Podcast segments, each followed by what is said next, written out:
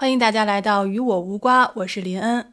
虽然热点与你我无关，但是我们依旧可以凭借自己的喜好，在瓜与瓜之间反复的横跳。那今天呢是二零二一年的十一月二十五号，星期四，悉尼开始下大雨了啊！这个叫什么拉尼娜效应是吧？哎呀天呐，今儿雨下的可大了，我开着车。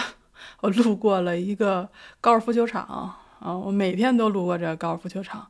今天在高尔夫球场里出现了一条小河，蜿蜒曲折，可见这雨下的有多大啊！而且看这个天气预报呢，可能还会接着，明天至少要下一整天，后天估计也是，然后再往后的一周。估计都是这种阴雨天气，我就担心啊！哎呀，我那些多肉啊，在地里头还活不活？愁死我了！哎，所以今年夏天肯定是凉爽的一个夏天，但是我今年不知道多少会死多少啊！今天早上还有另外一个事儿，就是大家开始一早上起来就一堆人说感恩感恩，然后还有朋友发感恩的这个这个这个微信给我，我就很纳闷儿，为什么大家都感恩？后来。呃，原来后来发现说，原来今天是美国感恩节，嗯，然后他们跟我说感恩节的时候说，哎，你今天没放假吗？我说没呀。然后他说，哎，你们不不是感恩节吗？我说没呀，我们澳洲不过感恩节。然后他说，哎，你们怎么能不过感恩节呢？我说因为那个是美国的节日啊，澳大利亚不是属于英联邦系统的吗？所以对我们不过感恩节啊。这个，请大家这个对放过我吧。嗯，总之呢，就是我们节日跟美国是不一样的啊。嗯，今天我看啊，就是好像嗯，喜马拉雅上好多人在谈论《三体》，那我觉得作为 全人类，对吧？全人类最后的自留地澳大利亚，我觉得我们还是要说点什么啊。就是为什么这个当时的三体人会把。人们圈到澳大利亚呢，而且是全世界，对吧？就已经搞死三十个亿，然后最后把四十二个亿全部都堆在澳大利亚，然后最后让他们自生自灭。我看网上有的朋友说，澳大利亚啊，七百六十万平方公里还养活不了这四十几亿人。哎，对，还真养活不了，因为它一大部分面积是那个戈壁滩，所以为什么现在澳大利亚人口都比较集中在沿海地带，就是比较适于适于居住。所以我分析下来，其实澳大利亚能够养活的人大概也就是三千万到五千万，它现在也就是两千万的人口嘛。你不要说二呃，不要说四十个亿，你就搞二十个亿、十个亿，我估计它也养活不了。这个不是说现实当中啊，我们带到小说当中，其实它是有这个呃有迹可循的。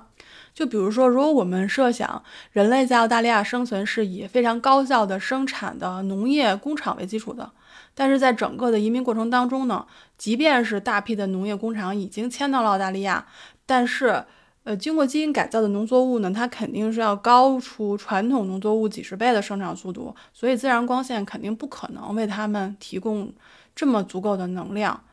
但是如果就像小说里说的，质子是把这个电力中断了，那中断之后，其实这些作物根本就没有办法供应人类的生存。而现有的食物，小说中是说维持三个月吧，我记得，但我觉得其实一个月都维持不了。我还记得当时书里面他是这么说的，然后那些人冲着质子喊说：“这个那粮食呢？粮食从哪里来？”因为他们特别的恐惧嘛。所以质子当时就环视大厅里的所有人，他说：“粮食，这不都是粮食吗？每个人看看你们的周围，都是粮食，活生生的粮食。”因为我当时看到这句话的时候，我浑身直起鸡皮疙瘩。他就能这么平静的说出这种话，就是提醒，其实大家可以，就是对吧？嗯啊，你懂的。我当时就想，三体人实在太孙啊！对不起，就是他明显的就是说，他把你所有的人拘在一个岛上，然后让你们互相残杀，最后留下的这些人就可能像标本一样被存在这个这片土地上。而且他如果不允许你生育的话，其实就是人类灭绝的一个一个政策嘛，对不对？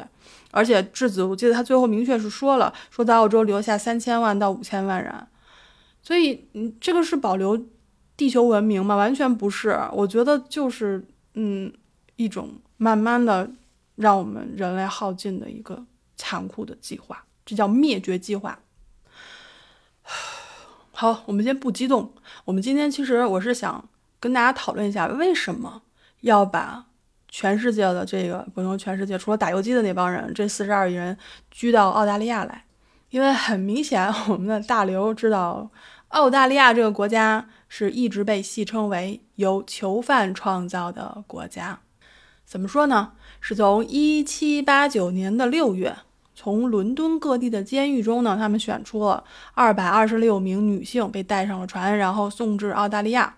在随后的几十年间，至少在我现在居住的新南威尔士州存在的前半个世纪，大多数人都是囚犯、前囚犯或囚犯的子女。所以这就是为什么，呃，我们经常戏称澳大利亚都是什么小偷啊，什么这个的，嗯，创造的国家。而且，大英帝国啊，在澳大利亚设立了很多的监狱，而现在呢，其实我们依然可以看到很多监狱的遗址。为什么呢？因为很多都已经被改造成了观光的景点，而且如今被列入世界遗产的就有十一处。我记得前几年我们去塔斯马尼亚州的时候，它那个有一个保存特别完整，而且。特别漂亮的一个监狱遗址，就在它的亚瑟港。我们当时去的时候呢，就是开着车去啊，开到那儿以后，我说我去，这地儿太漂亮了，它简直就是，它不仅仅是一个监狱，而且是一个特别完整的一个社区。然后，你可以，它其实是叫一个遗址博物馆，而且它面积非常大的，所以它门票都是两天有效的，因为你估计一天也不一定转完。然后你买了票以后，你就可以跟着讲解员，他带你去各个地方，然后给你讲解故事。然后我记得他那会儿说呢，说那个并不是所有的罪犯都是什么杀人犯啊那种重刑犯，其实有的罪犯只不过就是小偷小摸，你比如偷一面包，然后结果就被发配到澳大利亚来了，这这样的例子是特别多的。我们当时看到其实是有一些建筑是被大火给烧毁了，嗯，但是呢也可以看到整个景区是保存的相当完好的。除了监狱之外，那边还有医院啊、警察局啊，然后宿舍呀，然后包括还有这个警戒塔呀，还有指挥官的住所。你可以走进去，然后隔着这个玻璃去看这个屋子里面的一些陈设，你可以看到就是当时人们生活过的这些痕迹。当然，你还可以就是进到他的监狱里面去，然后去感受一下当时的罪犯们。那种你知道吗？就被关押的那种感觉，因为其实每一所监狱的情况是不一样的。就是亚瑟港，其实我觉得虽然它是风景如画，但是是对于游客来讲的，估计当时的罪犯就是犯人们在那边远离家乡，然后你又逃不出去，对吧？因为一般情况下，它都是它所有的监狱至少都是。岛上监狱都是三面环海，你只要守住一个口，你也跑不出去。为什么？你游吧，你游吧，它下面有鲨鱼，对吧？就，所以这么多年，好像我印象中好像只有成功的只有一例，而且这还只是众多海岛监狱中最完整的一个。其他的像我们悉尼附近的也是有这样的监狱遗址的。我觉得正是因为这段历史，可能大刘才决定把。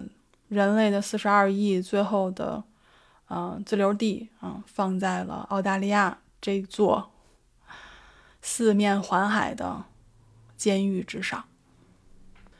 我们回到《三体》小说当中，因为当时我觉得，地球人类根本就没有任何选择的余地，只能被这个三体人摁在地上 狠狠摩擦。那甭管你开不开心、乐不乐意，反正。最后的结局就是没有尊严的死去，所以可以想象为什么当时人类做出了那样的决定，就是跟你拼了哈，就是我们同归于尽吧，就谁也别活了。所以其实也是感谢当时这个蓝色空间号啊，他是 没想到会遇到这个四维碎片，对不对？他借助这个四维碎片的力量，破坏掉了就追踪他们的那个水滴，所以其实这是个意外。所以再加上这个质子遇到盲区，它没有办法接收这个信息，才能让这个万有引万有引力号有机会在这个引力波天线失效之前成功发出了广播，让三体人被黑暗森林就是打击消灭掉了。好了，那我们今天就讲到这里。如果大家想了解澳大利亚这块自留地的情况，欢迎你们在留言区给我留言。我们今天的分享就到这里，希望大家能够平平安安，一天顺利。我是林恩二百二十一赫兹，咱们明天再见。